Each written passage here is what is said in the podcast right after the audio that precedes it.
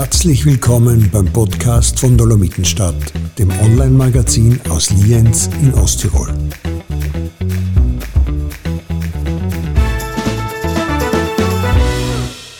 Liebe Dolomitenstadt-Leserinnen und Dolomitenstadt-Leser oder vielleicht besser gesagt Hörerinnen und Hörer, ich begrüße heute nicht aus der Dolomitenstadt-Redaktion in Lienz, sondern wir haben uns heute auf den Weg gemacht nach Schladming, es sich hin und wieder doch auszahlt, dass wir über die Bezirksgrenzen hinausschauen und dort innovative und kreative Köpfe oder auch Ideen vorstellen. Und heute ist es der Hannes Reuer, ich bin bei ihm am Schattenschupferhof in Schladming. Und der Hannes Reuer hat vor fünf Jahren ein Projekt gestartet, das heißt Landschaft leben oder Landschaft leben. Was das genau ist, wird er selber sagen. Hannes, danke, dass ich da sein darf. Stell dich bitte kurz vor. Ja, ich darf danke sagen, dass ihr heute sozusagen von Osttirol zu mir kommt und äh, habe mich wirklich sehr über das gefreut und freue mich sehr darüber, ja, ähm, Landschaft leben, äh, was ist das? Das ist ein Verein, ein unabhängiger, unpolitischer Verein mit dem Ziel, Bewusstseinsbildung zum Thema Landwirtschaft, Lebensmittelproduktion und Ernährung zu machen. Äh, wir sind in fünf Jahren damit schon am Weg. Vor fünf Jahren habe ich das da in Schlappming gegründet. Inzwischen haben wir nicht nur ein Schlappminger Büro, sondern auch in der Bundeshauptstadt in Wien. Äh, ja, und ich denke, es ist sehr erfolgreich, weil am Anfang haben wir wirklich mit einem weißen Blatt Papier gestartet, wo wir gesagt haben, wir wissen nicht einmal genau, wie macht man das eigentlich, Bewusstseinsbildung. Selbst das Wort war damals noch ein bisschen umstritten. Bewusstseinsbildung, ist das nicht ein bisschen zu esoterisch? Inzwischen aber, glaube ich, nach fünf Jahren äh, verwendet man Bewusstseinsbildung sehr oft. Das ist den Menschen klar, was das bedeutet. Und ja, äh, hat sich ganz gut entwickelt und wir versuchen eben wirklich diese Themen zu publizieren in verschiedensten Formen und Texten. Äh, wir haben einen Podcast selber immer, wir sind viel im Fernsehen, viel in Medien und Zeitungen und äh, ja, einfach äh, das Thema zu schärfen in der Bevölkerung und so sind wir am Weg. Was war denn für dich persönlich der ausschlaggebende Grund, das zu starten? Du hast ja selber einen Bauernhof. Ähm, wie bist du auf die Idee gekommen, da müssen wir mehr machen, da machen wir was? Ja, du, wir sitzen jetzt quasi in einem Haus, was 800 Jahre alt ist. Also in der Küche, wo wir jetzt da gerade sitzen, die ist 1204 gebaut worden. Ähm, und äh, wenn man als Bauernbub aufwächst und man weiß, man hat da 800-jährige Geschichte und äh, sozusagen auch die Verantwortung, den Hof in die nächste Generation zu bringen, dann macht man sich halt schon mal Gedanken und sagt, äh, hat das eigentlich einen Sinn, hat das eine Zukunft und ich denke halt, moderne Konzerne denken in Quartalszahlen und wenn halt wo vier Wochen die Umsätze nicht passen, dann ist schon helle Nervosität und da denkt ja keiner, was ist in fünf Jahren, was ist in zehn Jahren. Und ich bin halt erzogen worden und aufgewachsen in einem, in einem Bewusstsein, wo ich sage, ich muss mir Gedanken machen, bei allem, was ich mache, bei Investitionen, äh, passt das noch in 30, in 40, in 50 Jahren vielleicht auch für meine Kinder. Ähm, weil was ich quasi jetzt vielleicht nicht richtig mache, äh, müssen dann meine Kinder ausbaden. Und so fangen wir halt ganz anders das Denken an. Und da ist mir dann klar geworden, dass wir äh, als österreichische Bäuerinnen und Bauern eigentlich nur dann eine Zukunft haben, wenn uns die Konsumenten schätzen können, ja, das Wissen, was hat das eigentlich für einen Wert, dass da einen Bauernhof gibt, der was da am Berg herum produziert, weil rein vom Geld her gesehen, muss man sagen, und rein ökonomisch gesehen, äh, macht die österreichische Landwirtschaft keinen Sinn, ja, weil wir zu teuer produzieren. Man kann ziemlich überall auf der Welt billiger Lebensmittel produzieren wie in Österreich, in der Schweiz wie in Südtirol. Und trotzdem hat es aber einen unglaublichen Wert, dass wir eine eigene Produktion haben, weil es nicht nur um die Lebensmittelversorgung geht, wo wir natürlich dann einen Einfluss nehmen können durch unsere Gesetze, durch unsere Regierung, sondern ich denke auch, es gestaltet unseren Lebensraum. Das ist ja vielen nicht bewusst. Die Schönheit unseres Landes wird durch Bauernhand gestaltet. Es ist sozusagen kein ja, nur Nationalpark, der was sich selber überlassen ist, sondern es ist äh, ein Lebensraum, der was gepflegt wird und äh, sozusagen immer wieder neu vielleicht erfunden wird. Und zum Dritten, äh, neben der Lebensmittelproduktion, Lebensraum ist letztendlich auch sozusagen eine Heimat. Ja? Und äh, ich denke, das pflegt ebenfalls die die, die bäuerlich geprägte Bevölkerung, starker Traditionen und das ist nicht ganz, sage ich mal, unterm Tisch zu kehren. Und so hat es einen unglaublichen Wert, dass wir das da selber machen und ja, und das wollen wir da ganz, ganz stark im Vordergrund stellen. Ja, du führst deinen Hof mit einem unglaublichen Idealismus an, das hört man außer wenn du redest. Ähm, trotzdem ist es so, dass seit 1970 mehr als die Hälfte der Höfe in Österreich ähm, aufgeben worden sind, weil es eben, wie du sagst, ähm, nicht mehr wirtschaftlich war, die Leute nicht mehr weitergemacht haben und irgendwie damit die Tradition aufgeben. Ähm, wenn man kurz wieder hinter in unseren Bezirk schaut, wenn jetzt ein Osttiroler Bauer sagen würde, boah, ich mag nicht mehr, ähm, es ist so viel Arbeit und es schaut so wenig aus, es, es zahlt sich nicht mehr aus, könntest du ihm irgendwas mit auf den Weg geben, was ihn vielleicht dazu motivieren könnte, echt nochmal weiterzumachen und zu sagen, boah, cool, die Idee taugt mir, so kann ich mir vorstellen, weiterzumachen. Ich glaube, dass man heute als Bauer kreativ sein muss. Es gibt nicht mehr dieses Generalrezept, äh, dass ich mir sozusagen Kühe in den Stall stelle und einfach Milch produziere und zur Molkerei abliefere. Ich glaube, man muss sich jeder für sich überlegen, wie kann ich vielleicht mehr dazu beitragen, mehr Wertschöpfung zu generieren. Ich denke aber gerade, wenn man sich in Osttirol die Zahlen anschaut, dann hören ja gerade im Berggebiet im Extremen die wenigsten Bauern auf wenn man sich das Österreich halt anschaut, äh, haben sie nicht in Osttirol, in Salzburg oder da bei uns aufgehört, sondern in den Top-Lagen in Niederösterreich. Ja. Äh, da haben sozusagen in den letzten Jahrzehnten die meisten aufgehört. Das ist ein Kuriosum. Und das erklärt aber genau das, äh, und da mache ich mir am Osttirol gar nicht so viel Sorgen, weil wenn man so verbunden ist mit der Scholle, ja, mit dem Boden, ja, äh, und ich kenne sehr viele Osttiroler Bauern persönlich, die auch die Kinder schon wieder, die was ein Herzblut haben für das Ganze, eine Verbundenheit haben und das ist wie bei mir am Hof, äh, so schlecht können die Zeiten nicht werden, dass ich den Hof aufgeben würde. Ja. Und natürlich muss man diesen Idealismus mithaben, weil äh, ich sage mal, wegen Geld allein muss ich, brauche ich es nicht machen. Es ist ja schon so, dass in meinem Betrieb auf eine schwarze Null ausgeht, ja. aber äh, letztendlich, wenn ich dann rechne, dass ich am Wochenende heim tue, wo ich auf den See fahren oder mal geschwind auf Italien habe, äh, was halt bei mir dann nicht geht, äh, obwohl dass ich das jetzt auch alles irgendwie unter den Hut bringe, also wir können genauso Urlaub machen, aber da gehört halt schon diese Portion Idealismus dazu und das macht aber auch Freude, weil ich habe zum Beispiel auch, wenn ich heim tue oder arbeiten habe am Hof, ich habe so viele Freunde, die kommen und helfen mir, das sind teilweise jetzt eben schon Hoteliers, Bankdirektoren, die rufen mir an und sagen, du Hannes, hast Zeit, ich darf gerne am Wochenende helfen, Traktor fahren etc. Und das taugt mir schon. Das zeigt aber auch, dass die Leute heute wieder auch gerne die Arbeit machen. Und am Ende des Tages, sage ich mal, ist halt wirklich auch für mich, und das lebe ich auch meinen Kindern so vor, ein, ein wunderschönes Daheim. Und das sollte man halt vielleicht auch bedenken, wenn man sagt, man gibt einen Hof auf. Äh, ja, ist, äh, wenn man aufgeben hat, wird es nie wieder so sein, wie es vorher war. Und äh, darum, das gebe ich auch meinen Kindern mit, äh, auch wenn es vielleicht wirtschaftlich nicht das Große ist, aber man hat ein schönes daheim. Man geht raus und äh, das gehört dir und das darf man heutzutage auch nicht unterschätzen, das hat auch einen Wert. Ja. Natürlich gibt es viele, die sagen, wenn ich eine Wohnung habe, drei Schlüssel um und kann jede Minute die Wohnung verlassen beim Haus oder beim Hof ist das mit Tieren natürlich nicht möglich. Aber ja, summa summarum äh, muss eh jeder Mensch für sich herausfinden, was taugt er im Leben, was macht ihn glücklich, was erfüllt er auch mit Freude. Und mich erfüllt das dann mit Freude. Und ich würde mir das um keinen Preis der Welt nehmen lassen. Und das gibst du auch deinen drei Töchtern so mit, denke ich mal. Genau. Das ist auch sehr spannend. Also meine Älteste ist jetzt 17 und die hat auch schon als Fünfjährige, so wie ich damals, äh, als Fünfjährige eben gesagt, sie will den Hof und äh, da ist sie sehr konsequent. Ähm, es ist jetzt so, die mittlere äh, hat das jetzt irgendwie, glaube ich, ja, die hat das schon so akzeptiert. Die jüngste, die ist jetzt elf, die, glaube ich, wäre auch so vom, vom Typ her Bäuerin. Schauen wir mal. Und die älteste geht jetzt, äh, macht also voll die schulische Laufbahn, hat jetzt eine Fachschule gemacht, drei Jahre, und geht jetzt in der HPLA weiter noch mit drei Jahren und dann werden wir schauen. Äh, sie fragt mich zumindest jetzt schon immer, wann hast du vor, Papa, dass du den Hof übergeben möchtest? und ich muss da ein bisschen bremsen, weil ich bin ja selber noch nicht so alt und äh, ein paar Jahre brauche ich halt noch. Aber es wird sicher so sein, das, von dem bin ich überzeugt, dass irgendwann zwischen 55 und 60 muss ich sicher übergeben.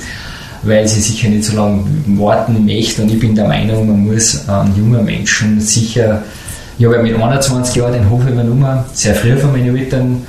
Und es muss jetzt nicht mit 21 sein, aber auf alle Fälle vor irgendwo zwischen 27 und 28 soll sie den Hof übernehmen. Vor 30 unbedingt, weil ich sehe das Alte, was wir über 30 sind, die, äh, da hast du schon deine eigene Identität, da hast du schon vielleicht irgendwo angefangen, selber deine Dinge zu verwirklichen, äh, dann hast du einfach nicht mehr die Energie im Hof daheim. Und darum bin ich der Meinung, dass, das haben auch meine Freunde gesehen, unbedingt vom 30. sitzt den Hof übernommen haben. Ja. Und da ist es auch sicher auch immer wieder notwendig, dass die Alten halt früh genug loslassen und nicht warten, bis sie 70 sind und dann erst wieder den Hof weitergeben. Und da bin ich auch meinen Eltern sehr, sehr dankbar. Mein Vater war immer auch äh, damals, äh, was war er, 57 Jahre beim Übergeben. Und für das bin ich sehr dankbar, dass ich so früh losstarten habe, Kinder und auch wirklich voll freie Hand gehabt habe, aus dem Hof das zu machen, was ich immer wollte. Ja. Mhm. Und da der Fortbestand bei dir ist jetzt auf jeden Fall gesichert, dass es weitergeht. Vor allem, wenn man die Sicherheit hat. Genau, also so, dass äh, sag mal, gesundheitlich und alles so passt äh, und dass uns das äh, äh, sozusagen, dass wir da auch das Glück haben, dass alles passt, äh, gehen wir davon aus, dass der Fortbestand gut weitergeht. Und also die Freude und Begeisterung ist, wie gesagt, voll da. Und ich glaube, das ist auch das, was man dann vorlebt. Also ich habe jetzt gerade wieder äh, eine Familie kennengelernt, die haben vier Buben und von alle vier will keiner einen Hof. Und da denke ich mir, da muss auch was falsch gelaufen sein, äh, auch wie man es vorlebt. Weniger was man sagt, sondern was man wirklich vorlebt, weil für mich war das, also ein Hof nicht nehmen, verstehe ich, kann ich überhaupt nicht nachvollziehen, ja, weil es ist ein unglaublicher Wert trotzdem. Und wie gesagt, es ist ja daheim, es sind starke Wurzeln.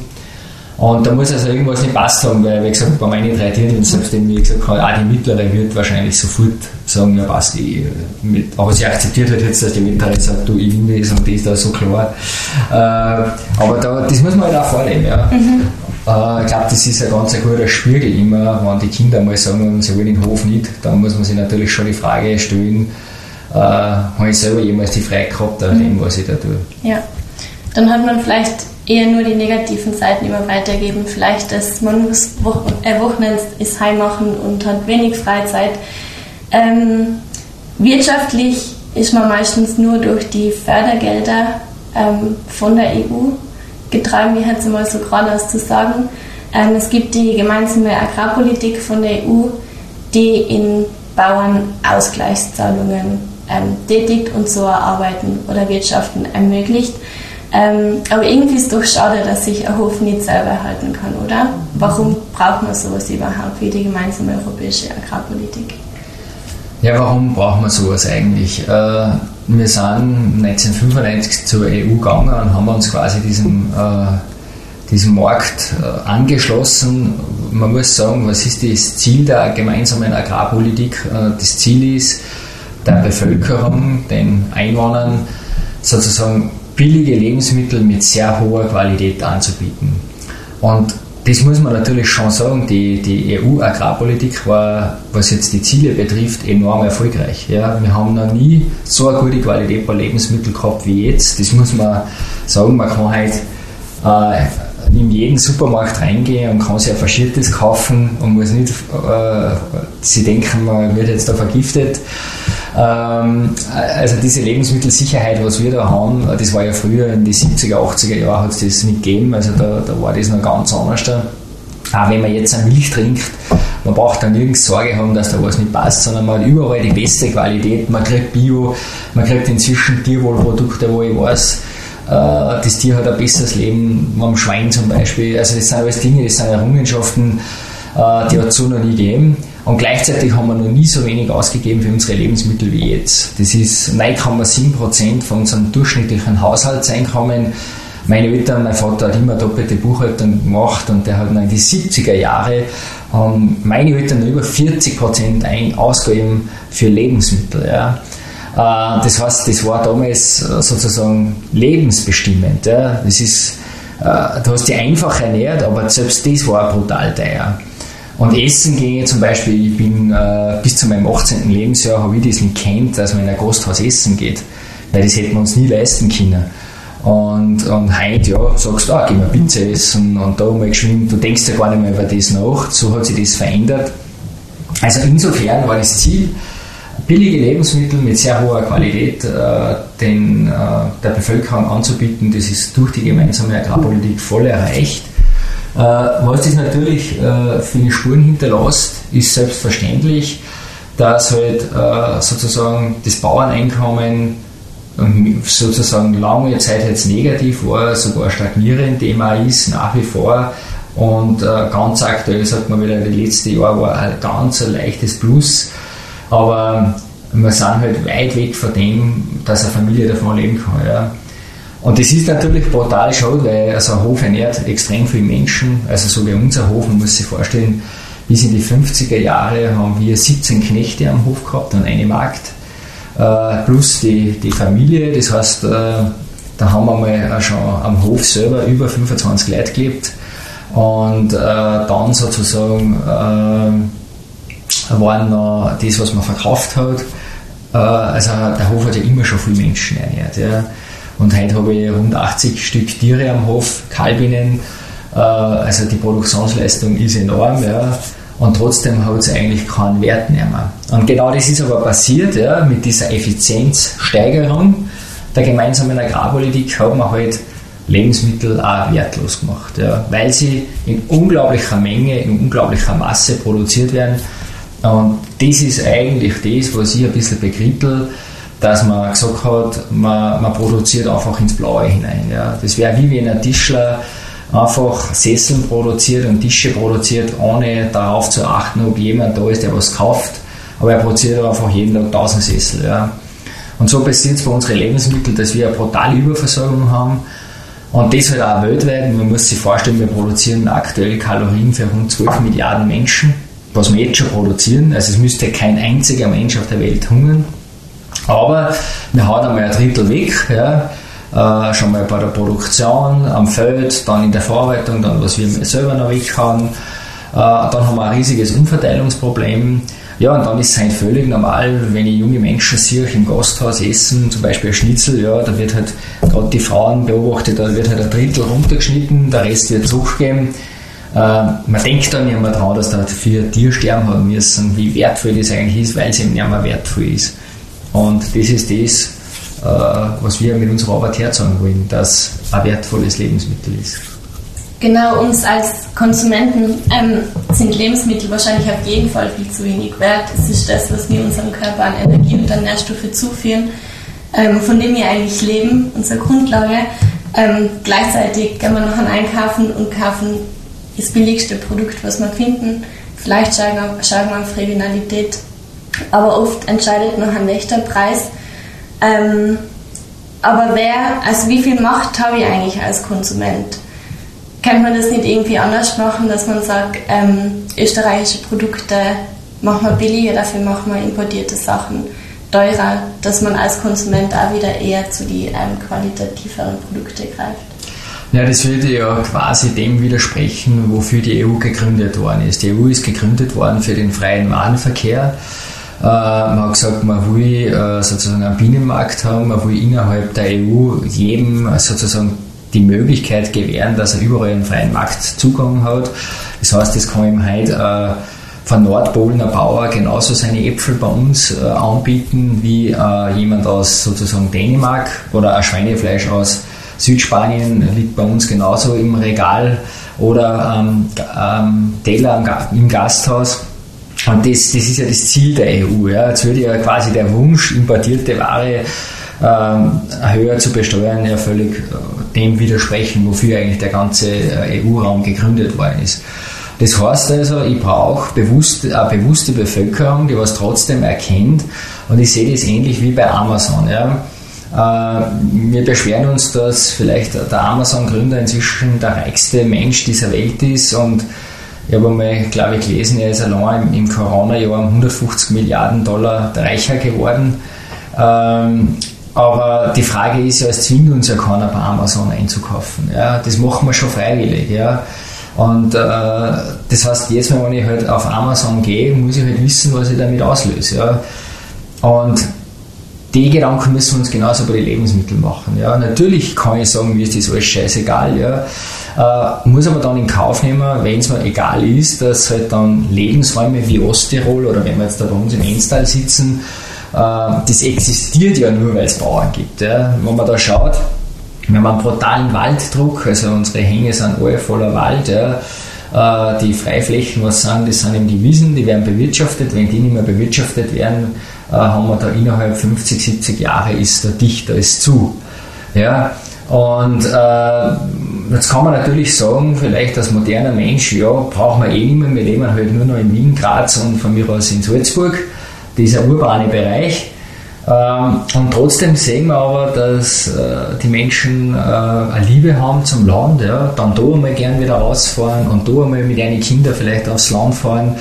Und ich denke, dass halt da nicht so einfach ist, dass man sagt, man lebt dann nur noch auf asphaltierten Flächen, Betonflächen in der Stadt, sondern man will halt vielleicht trotzdem noch äh, auch die Schönheit des Landes erleben. Und äh, darum ist das mit den Zöllen innerhalb der EU sehr, sehr schwierig zu sehen, sondern da braucht es immer bewusstes Einkaufsverhalten, dass ich sage, ich schaue, wo es herkommt, und wenn mir Österreich am Herzen liegt, dann kaufe ich Österreich und wenn ich sage, ich will es noch regionaler, dann kaufe ich halt Produkte aus Osttirol. Gibt es ja inzwischen alles, ich habe überall die Möglichkeit, bäuerliche Produkte zu bekommen. Aber ich glaube, das Wichtigste ist, um sich auf Österreich zu bekennen. Ja, dieses Thema Preis, äh, was du angesprochen hast, ähm, dass man halt da wieder immer den billigsten Preis, ja, das ist für mich ganz ein eigenartiges Verhalten, weil äh, wir, wir, wir, wir, wir funktionieren da so, wie soll ich sagen, so einfach. Ja. Die Händler machen eine Aktion, äh, ein Karree, äh, ein Schnitzelfleisch um 3,99 das Kilo und wir laufen wie deppert hin oder ein ganzes Händel um 2,99 Euro ist einmal, äh, ich glaube, voriges Jahr war das angeboten worden.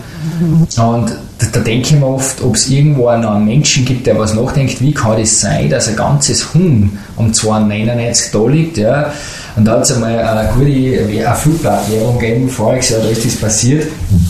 Da haben sie ihm ein ganzes Huhn um 2,99 angeboten, eine Supermarktkette, und darunter waren Abwaschfetzen, also so für die Küche, so Fetzen. Und die Fetzen haben 3,99 gekostet. Ja. Und jetzt werden die Fetzen wahrscheinlich in der Erzeugung ein paar Cent gekostet haben, sagen wir 30 Cent. Ja. Äh, und das war echt kurios, ja. das ganze Händel um 2,99 und die Abwasch, die Putzfetzen um 3,99. Ähm, genauso ist, äh, wenn ich heute hernehme, äh, wir haben äh, einen Hundefuttersteller, Hundefutterhersteller kontaktiert, äh, der was aber auch im, im, im, im, quasi im Geflügelbereich tätig ist und äh, so ein Kilo äh, Hühnerfiletstreifen kosten so für uns so 7,99 circa. Und er macht immer Hundefutter, da kostet das Kilo Hühnerfiletstreifen 59,90 muss man sich mal vorstellen. Also fürs Hundefutter 59, 90 das Kilo und bei uns Menschen kostet das gleiche, die gleiche Qualität, äh, 7, 90. Und genauso ist es bei der Katzenmilch. Die Katzenmilch kostet zum Teil 6 Euro. Das würden wir uns als Menschen nie leisten und kaufen. Äh, und ich darf mich da nicht einmal aufregen drüber, weil man muss ja sagen, für alle Katzen- und Hundebesitzer äh, kann man nur Danke sagen, äh, dass, dass ja die Tierlein so viel wert sind es ist einmal ausgerechnet worden, wir, das ist auch eine spannende Zahl, muss ich vielleicht einmal erwähnen. Ähm, wir verfüttern an unsere Haustiere in Österreich ca. 800.000 Schweine, äh, die was wir quasi nur haben, damit wir unsere Haustiere füttern können.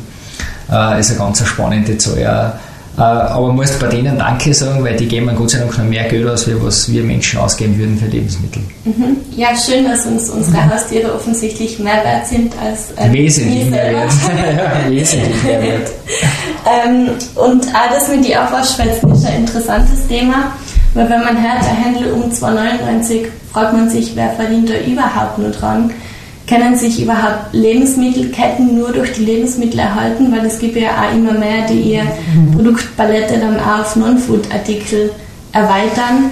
Also irgendwas muss da ja generell falsch sein, weil ja offensichtlich nicht einmal mehr der Handel an dem verdienen kann, was er eigentlich verkauft und was soll nachher nur der Bauer kriegen. Ja, also es ist, es ist, es ist ja, definitiv so, dass der Handel äh, natürlich auch immer mehr Einkommensquellen sucht, aber grundsätzlich muss man schon sagen, die Margen, die Margen sind jetzt das quasi, was dem Händler bleibt, äh, was er letztendlich fürs Produkt zahlt und was er dann vom Verkauf erlöst.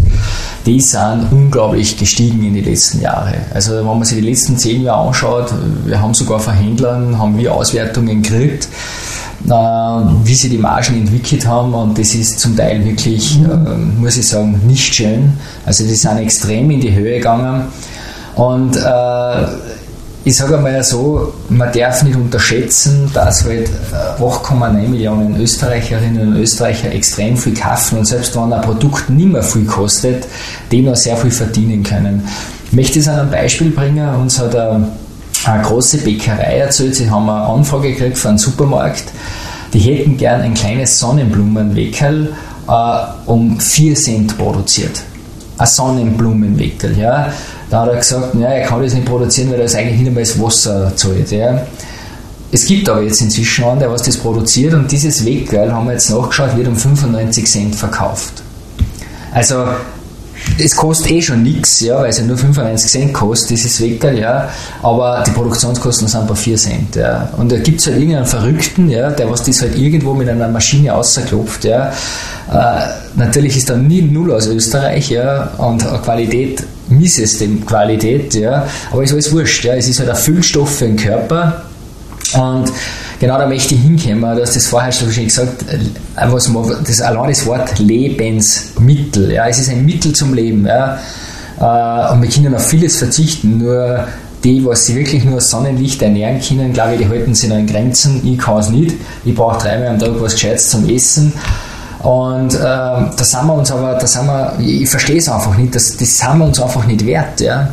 Äh, ich habe, mein Neffe arbeitet in einer Autowerkstatt und der sagt aber, du Hannes, äh, es gibt fast keinen Kunden, der was genau das Öl reingibt als Motoröl in den, in, ins Auto, was wirklich passen, was ausreichen würde sondern jeder sagt, ah, nehmen wir das nächste Bessere. Ja? Äh, da spielt es überhaupt keine Rolle, ob er da jetzt 5, 6 Euro mehr ausgibt für den Liter, äh, weil er sagt, nein, es sollte wieder passen die nächsten 30.000 Kilometer. Ja? Und die Lebensmittel sind ja nichts anderes wie der Treibstoff für unseren Körper. Ja? Und wir, bringe die Zahl immer ganz gern, wir essen im Laufe eines Jahres rund eine Tonne Lebensmittel. Jeder von uns, egal jetzt ob Mann oder Frau, es ist auch ziemlich egal, ob man da jetzt übergewichtig ist oder weniger ist. Es ist ziemlich genau immer eine Tonne. Da ist alles dabei, was man durch seinen Körper durchschleust. Also man stellt sich das vor, die Tonne durch den Mund durch, durch die Gedärme wieder unten raus. Und wenn man sich das jetzt noch weiter bildlich vorstellen, irgendwann sind wir dann 70 Jahre alt und dann schauen wir so auf die Seite und haben wahrscheinlich, weil als Kind werden wir nicht eine Tonne essen, wahrscheinlich rund 60 Tonnen verzehrt, ja, sind dann 70 Jahre alt. Und da darf man doch nicht glauben, dass die 60 Tonnen nichts gemacht haben mit einem. Ja. Natürlich hinterlässt das gigantische Spuren. Ja. Natürlich alles, was man da gegessen hat, ob die Tiere einen Stress gehabt haben, ob äh, wie, die, wie die, der, sag ich mal, das Mehl verarbeitet worden ist und und und. Also das, sind, alles das hat eine Auswirkung auf meinen Körper. Und ich kann nicht nachvollziehen, ja, dass da manche mit ihrem Körper einfach so, so ja, ich muss fast sagen, stümperhaft umgehen oder so gewissenlos umgehen. Ja. Also eigentlich müsste man in der Schulbildung den Menschen mitgeben, äh, das ist euch ein Treibstoff, schaut drauf, äh, bewegt euch äh, und, und ja, und das wird aber total vernachlässigt. Und so hängt das halt alles zusammen. Weil du die Bildung gerade angesprochen hast, machen wir einen kleinen Schwenk, das wollte ich eigentlich zum Schluss bringen, aber dann machen wir es jetzt in der Mitte drin. Ihr startet ein neues Bildungsprojekt jetzt im Herbst. Um was wird es da gehen? Ja, wir sind eigentlich schon mit der Bildung äh, vor ja, zwei, drei Jahren in Verbindung gekommen, weil wir vor die Medienzentren äh, kontaktiert worden sind, österreichweit, ob sie unsere Videos verwenden dürfen. Wir haben ja weit über 260 Videos auf unserem YouTube-Channel und äh, sind für jeden frei zugänglich, wo man eben sieht, wie wird der Kalb geboren, wie wird der Ferkel kastriert, wie wird der Schwein geschlachtet, wie wird der Karotte gezüchtet. Also wir inzwischen über 20 Lebensmittel. Und äh, diese Medienzentren, das war so früher der, dieser Video- und DVD-Verleih für die Schulen. Und das ist schon sehr erfolgreich gelaufen und vorher so plötzlich im Lockdown äh, kontaktiert uns das Bildungsministerium und fragt ihm auch an, ob sie diese Videos verwenden dürfen. Und da hat sich dann quasi eine Gesprächsbasis ergeben. Und es gibt ja in den Ländern sogenannte Bildungsdirektoren und Bildungsdirektionen in jedem Bundesland. Und mit die haben wir dann Kontakt aufgenommen und äh, diese Bildungsdirektionen geben dann letztendlich den Schulen vor, äh, für was steht dieses Schuljahr, wo sollten die Schwerpunkte gesetzt werden. Und wir haben dann äh, mit dem Bildungsminister immer ein Gespräch geführt und haben ihm äh, darauf hingewiesen, dass wir halt das sehr als sehr wichtig, wichtig empfinden würden, dass sozusagen Ernährungskunde oder generell das Kochen wieder stärker in die Schulen kommt. Und er hat dann gesagt, also da sieht er überhaupt kein Licht, weil das würde ein, einen Stundenplan, einen Lehrplan zu ändern, kostet so viel Geld. Ja. Also da haben wir null Chance. Ähm, aber was er total begrüßen würde, wenn sozusagen äh, dieses Thema generell stärker von den verschiedensten Fächern aufgegriffen wird. Und so haben wir uns wir jetzt ein Jahr lang auf das vorbereitet mit den Bildungsdirektionen und da starten wir jetzt im Herbst und das Schuljahr 2021-2022 wird jetzt österreichweit zum Schuljahr der Lebensmittel. Und da machen alle Bundesländer mit, inklusive Wien. Und was mich halt voll freut, dass Wien dabei ist, weil man darf nicht vergessen, wir erreichen dort 711 Schulen mit über 26.000 Lehrerinnen und Lehrern. Und das ist natürlich ein Hebel, der ist, der ist unfassbar hoch und stark. Und äh, wir bereiten das Material so vor, dass sozusagen der Pädagoge oder die Pädagogin äh, fixfertige Unterrichtsstunde bekommt äh, für Mathe, für Geografie, für, also wenn man sich das einmal in Mathe vorstellt, dass man einfach sagt, okay, wie viele Hühner leben auf einem Quadratmeter? Ja? Was ist jetzt ein Quadratmeter? Wie viel Kilogramm Besatzdichte? Also man kann es wirklich dann in jedes Unterrichtsfach einfließen lassen und äh, da erhoffen wir uns einfach, dass ein richtiger Ruck durchs Land geht in dem Jahr. Also wir wollen das mit aller Kraft betreiben und dann nach dem Jahr evaluieren und schauen, äh, wie können wir das laufend äh, in die Schulen sozusagen transportieren. Also es wird jetzt ein gigantischer Schwerpunkt dieses Jahr.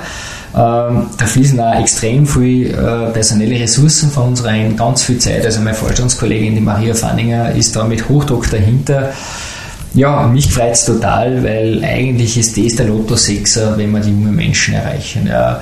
Und vor allem so wie wir das machen, wir skandalisieren ihn nicht, äh, wir machen aber auch keine Werbung, sondern wir gehen mit dieser ja, Transparenz rein, wo wirklich die jungen Menschen sehen, so, wie, so steht halt ja zum Beispiel ein Schwein auf Vollspalten oder so auf Stroh. Und für was entscheide ich mich jetzt? Ja? Und wir wollen also diese Eigenverantwortung fördern. Und äh, es ist halt jahrzehntelang trainiert worden, die Verantwortung abzugeben an die Werbung, an die Gütesiegel. Und wir wollen halt einfach wieder den Blick schärfen und sagen, hey, mach da selber Gedanken. Gibt es da ein bestimmte Schwerpunktthemen, die angesprochen werden oder suchen das die Lehrpersonen oder die Bildungsdirektionen selber aus? Das, die Lehrpersonen können da wirklich jedes Lebensmittel frei wählen, aber was wir sehr wohl anbieten, sozusagen ein, ein Jahreszyklus. Also wann kommt das Fleisch dran, wann kommt das Obst dran, wann kommen die Milchprodukte dran. Also da schauen wir ein bisschen auch nach Saisonalität. Äh, also wir wollen gleich das Thema Saisonalität mittransportieren, dass, dass wir nicht über Erdbeeren reden und Tomaten im Dezember, ähm, sondern wirklich dann, wenn Saison haben. Äh, und äh, so versucht man halt auch das wirklich auch so in die Zyklen reinzubringen. Aber natürlich steht es jedem Lehrer frei zu sagen, jetzt passt es mir aber gerade rein, ähm, weil ich gerade in Geografie vom Land, keine Ahnung, äh, Spanien rede. Spanien produziert sehr viele Tomaten und dann kann man natürlich sagen, okay, wie schaut die Tomatenproduktion bei uns in Österreich aus? Paradeiser Produktion. Ja, und so versuchen wir halt wirklich einmal das erste Schuljahr wirklich so äh, durchgängig zu gestalten und auch natürlich, dass unsere Videos eingesetzt werden. Ja. Und die hören wir jetzt schon, äh, äh, also wir kriegen das Feedback von ganz vielen jungen Menschen, äh, Schülerinnen und Schüler, die sagen, ah, wir haben schon so viele Landschaft-Leben-Videos gesehen ähm, und das taugt uns halt total. Ja, ja ein ähm, sehr cooles Projekt mit ganz sicher viel Potenzial und ähm, hoffentlich geht es weiter nach dem Schuljahr und es bleibt was in die Köpfe hängen, das dass hoffen. wir noch ein, ähm, eine neue Gesellschaft haben, die Mehrwert auf Lebensmittel legt. Und nach dem Ausflug in die Bildung ähm, darf ich aber nochmal hintergehen zum ähm, Konsumenten zum Einkaufen. Saisonalität haben wir auch gerade angesprochen ähm, für den Jahreszyklus. Und es ist ja so, dass wir quasi alles das ganze Jahr über finden und ähm, der Handel auch sagt, der Konsument will das so. Also der Konsument will auch Erdbeeren im Dezember und ähm, Tomaten im Februar, wenn es das vielleicht bei uns gerade gar nicht gibt. Beziehungsweise stimmt es ja gar nicht mehr, weil es gibt inzwischen Wintertomaten und ich glaube auch Paprika aus Österreich. Ähm, wenn ich jetzt da vor dem Gemüseregal stehe im Lebensmittelgeschäft und überlege mal, im Februar soll ich jetzt Tomaten aus Österreich kaufen oder doch lieber aus Spanien, was wäre nachhaltiger? Weil es ist ja ein ziemlich großer Energieaufwand, Tomaten im Winter in Österreich zu produzieren. Also wenn wir es wahrscheinlich rein vom CO2-Aufwand betrachten, ist es wahrscheinlich schon so, dass trotzdem die Tomaten aus Spanien im Winter wahrscheinlich sinnvoller wäre. Ich sehe aber dann da wieder, wenn es unbedingt der Tomaten im Winter sein muss, dann die aus Österreich ganz bewusst, weil ich mir denke, okay, da gibt es zumindest auch die Produktion in Österreich, aber ich sicher Arbeitsplätze in Österreich und ich unterstütze jetzt nicht den LKW-Verkehr von Spanien rauf. Also da bin, ich, da bin ich eben auch für die kürzeren Transportwege und auch wenn es vielleicht sogar obergerechnet durch die Menge wahrscheinlich CO2-mäßig besser ausgehen würde für die spanische im Winter. Aber ich bin dann wieder dort, warum muss generell im Winter Tomaten sein? Weil man darf nicht, das Gemüse wächst ja auch deswegen zu einer gewissen Jahreszeit, weil es dort Sinn macht. Warum soll man im Winter zum Beispiel Kohlgemüse essen? Ja, weil es wärmt, ein Sauerkraut zum Beispiel. Ja, das sind alles Dinge, da wissen wir seit äh, vielen Jahrzehnten, äh, was uns gut tut im Winter. Das sind wärmende Lebensmittel. Und zum Beispiel äh, Tomaten, eine Gurke, ja, das sind äh, Gemüsesorten, die was extrem viel Wasser haben. Gurken besteht zu 7, 98% aus Wasser. Also ist eigentlich fast nichts anderes wie Wasserflaschen. Und die sollte man im Sommer essen, weil es kühlt. Ja. Es kühlt den Körper. Ja. Das haben wir vielleicht selber schon mal die Erfahrung gemacht, wenn ein richtiger heißer Tag ist, äh, aufgeschnittene Gurken, äh, aufgeschnittene Paradeiser, äh, kühlt einen, man gern. Ja. Und darum sollte man es nicht im Winter essen. Das, das wäre der Sinn. Und äh, ich glaube, da sollte man wieder so zurückfinden zu einem Wissen, was vielleicht unsere Elterngeneration einfach von Haus aus gewusst haben. Ja. Weil halt im eigenen Garten war das ja so. Und da ist es so gewachsen. Und ähm, und das fällt uns natürlich vollkommen. Das ist uns abhanden gekommen, äh, dieses selbstverständliche Wissen und äh, das sollte wieder ein bisschen antrainiert werden. Und da denke ich, dass gerade die Jungen heute wieder mehr Bewusstsein haben, weil ich lerne ganz viel kennen, äh, junge Menschen, die was ein anderes Einkaufsverhalten haben, die was auf diese Dinge achten. Da muss ich wirklich sagen, da sind gerade auch Menschen so in meinem Alter äh, zwischen 30 und 50 oft die schlecht, also wo ich wirklich merke, die, die haben da kein Bewusstsein. Ja. Das, oder auch die, was jetzt 60 sind, ja, wo ich merke, da geht es nur um das, dass der Preis passt und fertig. Ja, ja schade, dass wir das irgendwo am Weg verloren haben, das Bewusstsein dafür. Ähm, vom Gemüse zur Fleischproduktion wir können uns in Österreich theoretisch selber versorgen mit Fleisch. Ich glaube, in fast alle Sparten, ähm, Geflügel vielleicht nicht, ich habe es gerade nicht auswendig im Kopf. Ich weiß es aber sicher, dass es bei Kälber funktionieren wird. Trotzdem ist es so, ähm, dass 70 Prozent des Kalbsfleisches, was in Österreich verzehrt wird, importiert wird.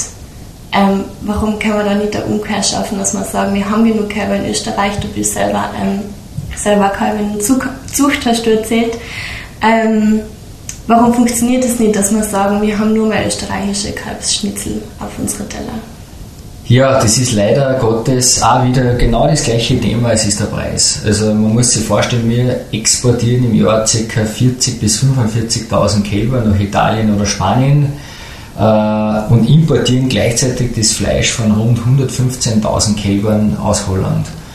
Ähm, Holland hat sich über die letzten Jahrzehnte spezialisiert in der Kälberaufzucht. Die Tiere werden dort ohne Heu gefüttert, was in Österreich gar nicht erlaubt ist, äh, bekommen Milchaustauscher, das heißt, das ist keine richtige Vollmilch von der Kuh, sondern das sind Produkte, die künstlich erzeugt werden, wo Palmöl dabei ist. Dadurch sind die Produkte extrem billig und äh, hat aber die Situation, dass diese Kälber dann mangelernährt sind weil sie sozusagen die Inhaltsstoffe, was sie brauchen würden, gar nicht bekommen übers Heu. Dadurch ist aber dieses Fleisch weiß.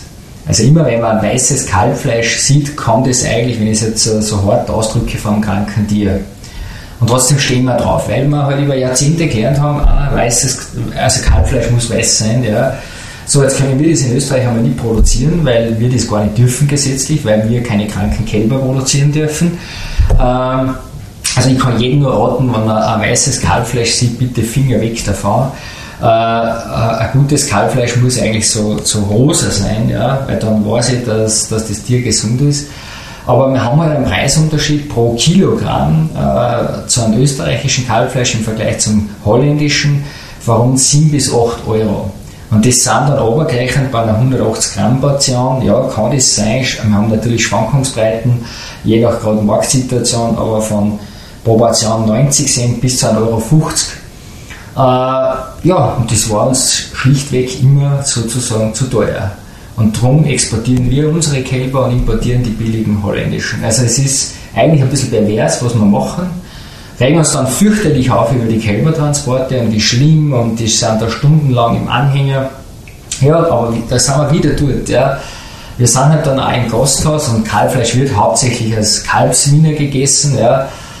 Auch nicht bereit sozusagen äh, äh, den Preis zu bezahlen, was das Tier dann wert wäre. Und da muss ich auch was sagen, vielleicht ein, ein Osttiroler äh, Bergbauer hat vielleicht drei, vier Kälber am Hof. Ja. Man muss sich vorstellen, der größte holländische Kälbermester hat 5,2 Millionen Tiere. Also nur, dass man mal so ein bisschen ein, Gefühl bekommt äh, für die Welt da draußen. Und ich staune ja immer, wenn bei uns geredet wird, ah, das ist Massentierhaltung. Und das möchte ich heute an dieser Stelle wirklich betonen. Ich habe einen guten Einblick und wir zeigen das auch auf unserer Homepage her, bei jedem äh, Lebensmittel. Aber wir, wie wir Landwirtschaft betreiben in Österreich, ja, das ist Minimundus. Ja. Also äh, jeder, der was sagt, in Österreich gibt es Massentierhaltung, der hat völlig verloren den Blick auf die Welt, ja, in welchen Dimensionen äh, sozusagen auf dieser Welt produziert wird da haben wir irgendwo einen Anteil von 0,02 Prozent. Also wir sind, also man muss das auch wirklich sagen, innerhalb der EU wird über uns gelacht. Ja. Weil sich keiner vorstellen kann, wie kann man nur 1000 Schweine auf seinem äh, Betrieb haben. Ja. Das, ist ja, das ist ja quasi das ist ja Kindergarten. Ja. Und für die schon zu klein. Und äh, da merke ich halt, dass die meisten in Österreich den, den Blick auch, man hat sich so weit entfernt von Landwirtschaft und der Lebensmittelproduktion, dass man überhaupt keine Vorstellung mehr hat, ähm, ja, was da eigentlich weltweit passiert. Und wir dürfen nicht vergessen, wir sind innerhalb der EU, äh, wie jetzt Großbritannien noch dabei waren, waren das rund 540 Millionen Einwohner. Aber man muss sich schon mal vorstellen, du musst jeden Tag 540 Millionen Mäuler stopfen können. Ja.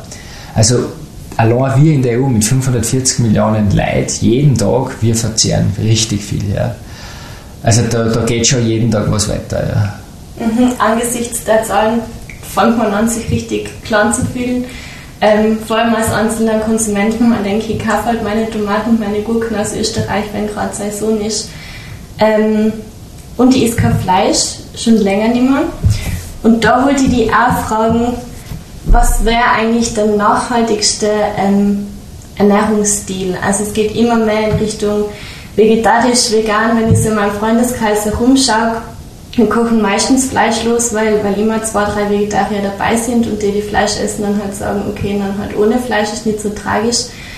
Mm, Fleisch wird weiterhin produziert, das gleiche mit Milchprodukten, wenn jetzt jemand sagt, er ernährt sich vegan, muss da die Landwirtschaft vielleicht auch umdenken in Richtung weniger Fleischproduktion, mehr andere Sachen, Gemüse oder auch noch so Ersatzprodukte wie Soja oder Erbsen, wo man noch ein Protein draus macht? Ja, also ich persönlich äh, bin ja ein leidenschaftlicher Milchtrinker. Ich trinke ja jeden Tag einen Liter Milch. Äh, ich esse sehr gern Fleisch, aber ich muss natürlich schon sagen, äh, Fleisch sollte halt auch wieder was Besonderes sein. Bei uns hat es nie äh, jeden Tag Fleisch geben, sondern am Anfang war das immer nur wirklich am Sonntag, dann irgendwann einmal ein zweites Mal in der Woche. Äh, ich muss auch sagen, öfters brauche ich es gar nicht. Ich möchte auch keine Wurst zum Frühstück oder so, wie viele schon äh, das zu, sich nehmen. Ich, ich glaube, man hat das ein bisschen übersehen und will es auch noch übersehen, dass gerade bei den jungen Menschen das Thema Fleisch äh, sich massiv verändert, ja, der Fleischkonsum. Äh, du hast es schon angesprochen, es werden extrem viel vegetarisch und vegan, das beobachte auch ich in meinem Freundeskreis, in meinem Umfeld und gerade auch mit vielen jungen Menschen, die was ich in Kontakt bin, die was jetzt 20 Jahre alt sind und sagen, sie sind vegan. Ja. Und spannend, ich frage dann immer, warum schmeckt es da nicht? Und das ist interessant, nein, ganz im Gegenteil. Die würden Fleisch lieben, ja, die, die lieben ein Steak, die, die lieben das, aber sie wollen sich nicht mehr damit auseinandersetzen, hat das Tier wirklich gut leben können. Äh, wollen sie auch nicht die Mühe antun, zum sagen, finde ich jetzt irgendwo ein Tierwohlprodukt. Und ich glaube, äh, die Bemühungen, was jetzt die Landwirtschaft schon langsam auch auf der Schweinewirtschaft setzt, ja, die kommen zehn Jahre zu spät. Man hat einfach das völlig verabsäumt, dass da eine junge Generation jetzt kommt, die viel radikaler ist und ich sage mal so, ähm, es gibt noch, sage ich mal, vielleicht die, die, die Menschen, die was sich gerne um eine Leberkasse äh, einstellen, ja, sehe auch im Winter ab und zu gern, muss ich sagen, ja, aber die werden immer weniger. Und wir haben bei uns auch bei Landschaft Leben äh, in unserem eigenen Podcast äh, vor ein paar Monaten den Christian Dürnberger gehabt. Das ist ein Philosoph. Und der hat gesagt, der hat das sehr gut ausgedrückt. Er hat gesagt, wir sind eine satte Gesellschaft. Ja. Und wenn die Gesellschaft satt ist oder Menschen satt sind, bekommen sie Lust auf Werte. Also ein Mensch in Südafrika oder wo, oder der was jeden Tag überlegt, was ist ich morgen, den ist das völlig wurscht, wie das Tier gelebt hat. Ja. Wir sind aber schon so satt, wir machen uns ja jeden Tag Gedanken, Diät oder nicht Diät oder wo kann ich da wieder ein bisschen Kalorien reduzieren. Äh, wir haben ganz andere Themen. Ja. Und äh, ich bin froh, dass diese Wertediskussion gibt eigentlich, weil, und ich bin auch der Meinung, wie wir vielleicht die letzten Jahrzehnte Tiere in Österreich gehalten haben, äh, und wo wir uns auch hinentwickelt haben, äh, gerade auch in der Schweinewirtschaft, das ist nicht immer das Beste gewesen. Effizient, ja, und die Tiere sind gesund, da brauchen wir gar nicht reden. Aber es ist halt nicht genau das, wo man sagt, okay, das Tier, man bietet dem einen Lebensraum an, so wie es wirklich passt. Das haben wir noch bei der Kuh zum Großteil. Bei der Rindermast haben wir es in Wahrheit auch nicht, weil wir denken wahrscheinlich beim Rindersteak immer an den Almochsen oder den, der Kalbin auf der Alm, sondern wir essen halt dann meistens aus einem niederösterreichischen Rindermaststall auf Vollspalten den Stier oder den Ochsen oder die Kalbin. Also da ist auch noch wenig Bewusstsein da und ich merke halt wirklich auch, dass sich da was massiv verändert. Ich persönlich schaue, dass ich meinen Fleischkonsum reduziere, dass ich wirklich nur noch dann ein Fleisch ist, wo ich wirklich weiß, wo es herkommt. Gelingt mir aber nicht immer, weil ich dann halt genauso wieder dann eine Pizza, wo ein Schinken drauf ist, ja, wo ich leider nicht weiß in dem Lokal, wo jetzt der Schinken herkommt. Also, also ich bin auch so. Aber daheim, muss ich sagen, kauft man wirklich nur Biofleisch äh, und schaue halt, wo es herkommt. Und bei der Milch ist es wirklich auch so, dass ich halt nur wirklich auf regionale Milch setze. Äh, also ich konnte auf Milchprodukte gar nicht verzichten. Also Fleisch ja, aber auf Milchprodukte, also ein Gras oder Joghurt, ich esse jeden Tag Joghurt zum Frühstück. Ich betreibe extrem viel Sport und äh, da sind für mich Milchprodukte einfach für mich einfach persönlich unverzichtbar. Ja. Aber ich glaube, das Thema Vegan wird uns noch massiv beschäftigen. Wo geht vielleicht da die Zukunft hin? weil du das ein bisschen in der Frage ein bisschen mitschwingen hast lassen. Äh, ich glaube, dass wir das relativ schnell erleben werden, dass das Laborfleisch kommt. Also wo aus einer Zelle Millionen Tonnen Fleisch hergestellt werden. Dann wird es einen Ruck durch die Gesellschaft geben, wo einfach ganz viele sich zu diesem Laborfleisch bekennen werden. Die was sagen, okay, es braucht kein Tier nicht mehr sterben dafür. Ich habe eine Zelle, die kommt aus einem lebenden Tier, äh, produziere Millionen Burger davon. Ähm, und das wird einmal die Landwirtschaft massiv verändern. Dann glaube ich, dass noch viel mehr vegan werden. Werden. Also ich glaube, dass das bis zu 20, 25 Prozent der Gesellschaft werden können in, sage ich mal, 20 Jahren. Da gibt es auch weltweite Studien dazu, das ist jetzt nicht eine Fantasiezahl von mir, sondern man geht davon aus, dass bis zum, zum Jahr 2040 die Hälfte der jetzigen Fleischesser verschwinden. Ja, und dann ist die Landwirtschaft gefordert, weil ich glaube, dann wird es wahrscheinlich äh, eine Fleischwirtschaft brauchen, à la La Bancas zum Beispiel, was ja österreichweit bekannt ist, das La Banca, wo Schweinefleisch im Bio-Freiland produziert wird, wo halt das Kilo dann 15, 20 Euro kostet. Äh, und dann wird man sich wahrscheinlich sowas leisten. Also wenn Fleisch dann nur noch äh, ganz was Hochwertiges. Und was ich als Gefahr sehe, das ist auch wieder nicht von mir, sondern von Christian Dönberger, was er gesagt hat, wir haben jetzt schon ein bisschen in den Städten den Trend, äh, so sozusagen der Pöbel isst Fleisch und die Elite keins. Also er sagt, er, er beobachtet es in Wien, dass wirklich schon so in den verschiedensten Bubbles, ja, wie man es so nennt, ja, Gesellschaftsschichten, äh, also wirklich die Leute, die was kommen aus, aus Bezirken, wo eine höhere Bildung ist, sehr hohes Einkommen, die wenden sich alle vom Fleisch ab.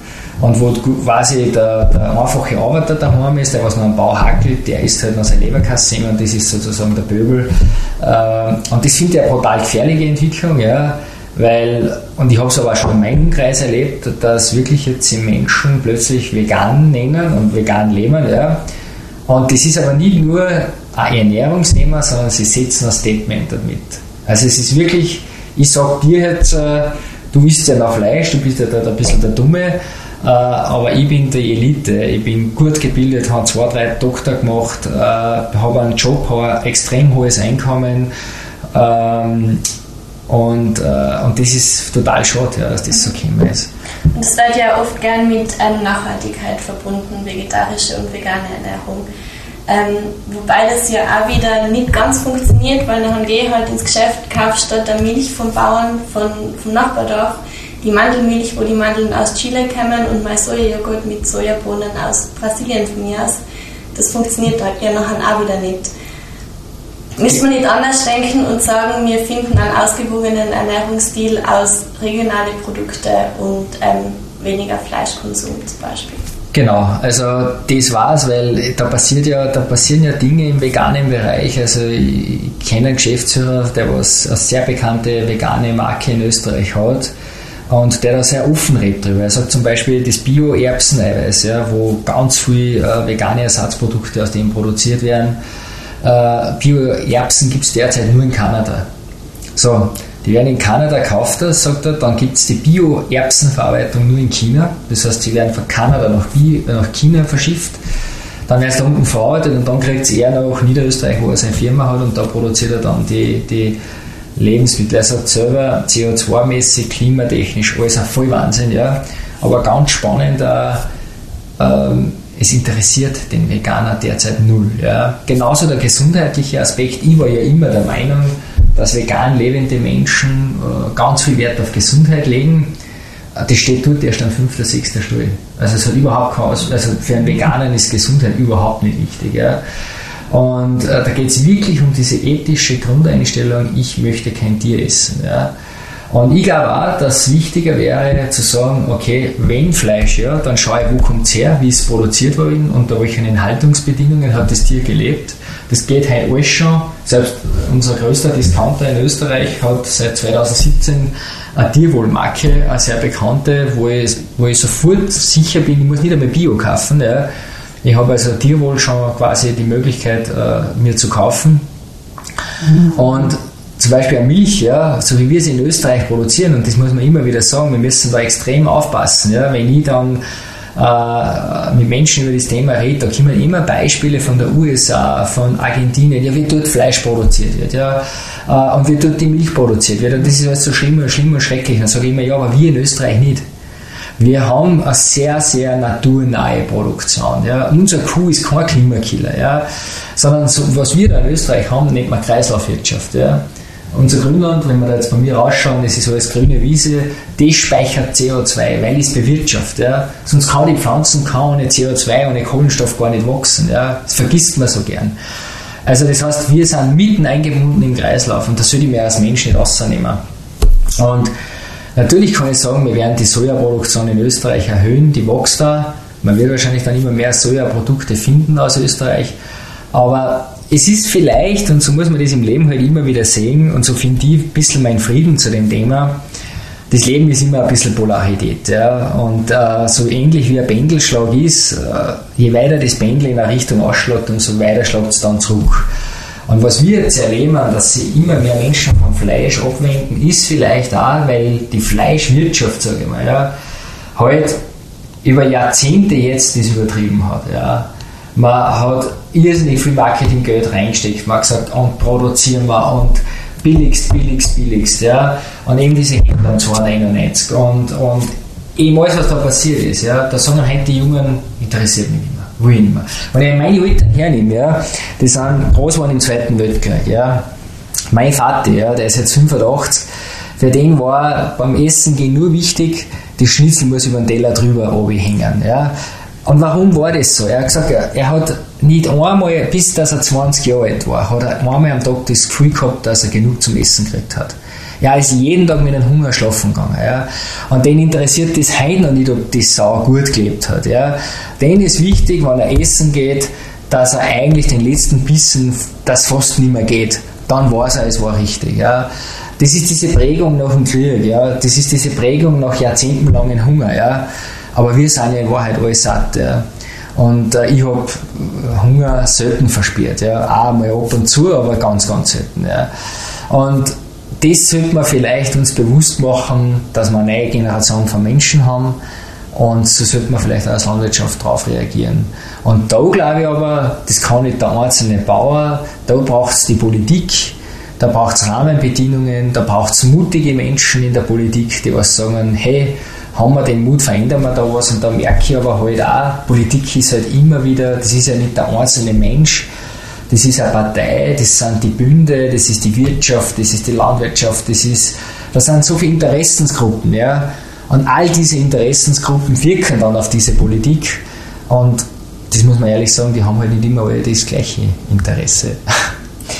Das sieht man vielleicht auch bei der ähm, Herkunftskennzeichnung in der Gastronomie, dass nicht immer alles gleich Interesse haben, wenn es um solche Sachen geht. Und du hast vorher schon angesprochen, als Konsument im Geschäft kann ich mich bewusst dafür entscheiden, Biofleisch aus Österreich zu kaufen und äh, Milch aus Österreich oder Eier aus Österreich.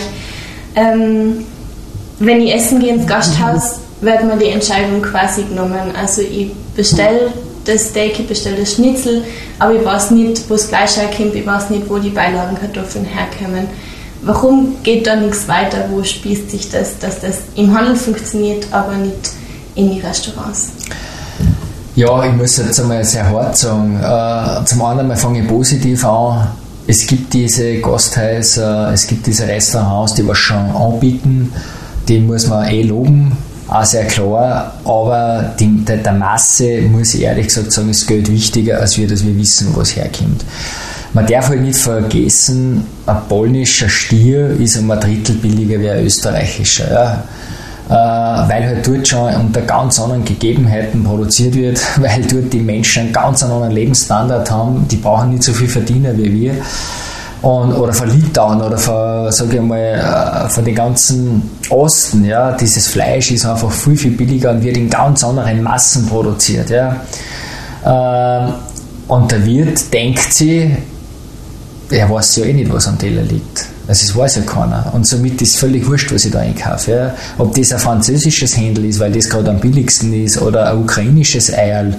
Äh, und wir essen Käfigeier aus der Ukraine. Ja. Wir, wir importieren jeden Tag vor Corona, jetzt weiß ich es nicht, aber vor Corona haben wir jeden Tag 1,8 Millionen Eier aus dem Osten importiert. Da schätzt man, der Großteil davon, 95 bis 97 Prozent, sind Käfigeier. Die würde man nie mehr akzeptieren im Lebensmittelhandel. Aber wenn wir dann in einem Fünf-Sterne-Hotel sind, ja, einen Kuchen essen am Nachmittag um 15 Uhr, dann fragt kein Mensch, ob der Kuchen aus Käfigeier gemacht worden ist oder aus österreichische. Und äh, ich sage es wirklich so, da ist halt die Wirtschaft und auch der Industrie, muss ich das leider zum Großteil ja, sagen, sie wollen es uns einfach nicht sagen, weil sie sich damit nicht auseinandersetzen wollen. Wenn wir heute Erdbeerjoghurt essen, ja, uns kann kein Mensch sagen, wo die Erdbeeren herkommen, weil da kommt einen Tag ein Container aus Südafrika, am nächsten Tag aus Südamerika, dann wieder aus China. Äh, und keiner will sich das sozusagen antun und sagen, schauen wir mal da genauer hin. Und ich sage, bei den Erdbeeren verstehe ich es nur irgendwo, ja, weil es wirklich wahrscheinlich schwierig ist in der Umsetzung. Aber was jetzt passiert, äh, dass wir es gar nicht wissen, finde ich eigentlich, ich muss sagen, eine Frechheit. Weil ich weiß halt so viel im Jahr 2021. Google sagt mir so viel, ja. Und dann sitze ich wirklich da, ist mein Lebensmittel, ja, es jetzt wieder, und ich weiß nicht, was ich in meinen Körper reingebe. Ja. Und das, das muss ich schon sagen, das frustriert mich brutalst. Ja. Und mich interessiert das dann nicht auch Herkunftskennzeichnung, wie man sieht so oft bei verarbeiteten Produkten draufstehen haben, Herkunft EU und nicht EU. Also noch eine also mehr kannst du einen Menschen ja nicht mehr verarschen. Ja. ja was heißt das? Das heißt, ja, es kommt von der Erde, ja. Es kommt nicht vom Mars und nicht vom Mond, ja. Also EU, nicht EU ist die größte Verarschung, wie ein Menschen nur bloßstellen kann, ja. Das ist echt eine, also da kann ich mich fast aufregen. Das finde ich eine Frechheit, ja. Weil wir, sie halten uns ja für völlig dumm, ja. Ich will ja wissen, ja, ist ich jetzt ein Rindsgulasch, ja, aus Österreich oder ist ich ein Rindsgulasch aus Polen oder aus Ungarn, ja, und dann würde ich es nicht essen. Und nicht, weil ich dort die Bauern nicht mag, ja, sondern weil ich weiß, als bewusster Konsument, dass wir eh nur Grünfleisch in Österreich haben. Mhm. Und ich bin kein Gegner des freien Warenverkehrs, überhaupt nicht. Mir ist das völlig okay, ja, wenn wir sagen, es zieht wer ein Hemd aus China an. Ja, kann man ja auch noch überlegen, ob ich das Hemd oder die Hose äh, nicht lieber aus Österreich trage. Oder die Schuhe, dass ich einen österreichischen Schuhhersteller wähle. Ja. Aber da, da sehe ich das noch eher, okay, wenn die, aber, aber ein Lebensmittel, ein Fleisch vielleicht weltweit zu transportieren, ja, das ist ja völlig sinnbefreit, wenn es das bei uns da gibt. Und wenn einmal wer sagt, ja, er isst gerne Avocado einmal, ja, und er ist dann bereit, da Geld auszugeben für so ein Flugavocado, ja, dann sollte er sich bewusst sein, dass er da klimatechnisch alles falsch macht, ja, aber dann werde ich nicht verurteilen für das, ja. Aber wenn wir eh alles, was wir da vor Ort haben, äh, vor der Haustür haben, und dann darf ich es nicht wissen, also das macht mich richtig, ja, das ärgert mich, ja. Mhm da ähm, kann nur so viel Bewusstseinsbildung passieren, wenn, wenn mir quasi als, als Konsument die Eigenverantwortung entzogen wird, selber zu entscheiden, welches Lebensmittel ich meinem Körper zuführe. Genau. Und, und das Spannende ist für mich, die Schweizer, die, die sind uns immer, immer voraus, die kennen das seit 1995. Seit 1995 steht es auf jeder Speisekarte in der Schweiz drauf.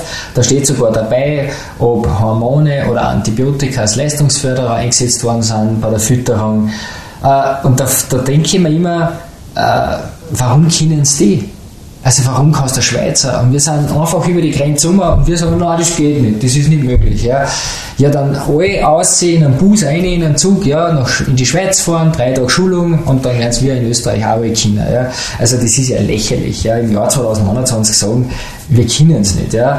Es ist halt einfach das Problem, dann wäre natürlich, und das weiß ja jeder, dann kann ich halt nicht mehr tricksen. Ja. Dann muss ich mich halt vielleicht zur österreichischen Qualität bekennen weil in der Schweiz ist es auch so, dass rund 70 bis 80 Prozent der Kundinnen sich für Schweizer Produkte im Gasthaus entscheiden. Nicht alle, ja. Aber das ist ja auch okay. Wenn, wenn mir angeboten wird, ein Butengeschnetzeltes aus Polen und aus, aus Österreich und da ist 2 Euro Unterschied, dann wird es wahrscheinlich auch Menschen geben, die sagen, mir ist das scheißegal, 2 Euro billiger, mir ist das aus Polen, ja, wir schon nicht sterben dran. Aber mir, mir ist das tausendmal, weil ich gehe ja jeden, wie oft gehe ich essen, das ist so selten, äh, die, und, und das ist ja, das muss man sich mal vorstellen, wenn ich jetzt daheim koche, ja, jetzt haben wir, wir kaufen zum Teil die Produkte, ich habe ja einen Bauernladen direkt für die Bauern, ja.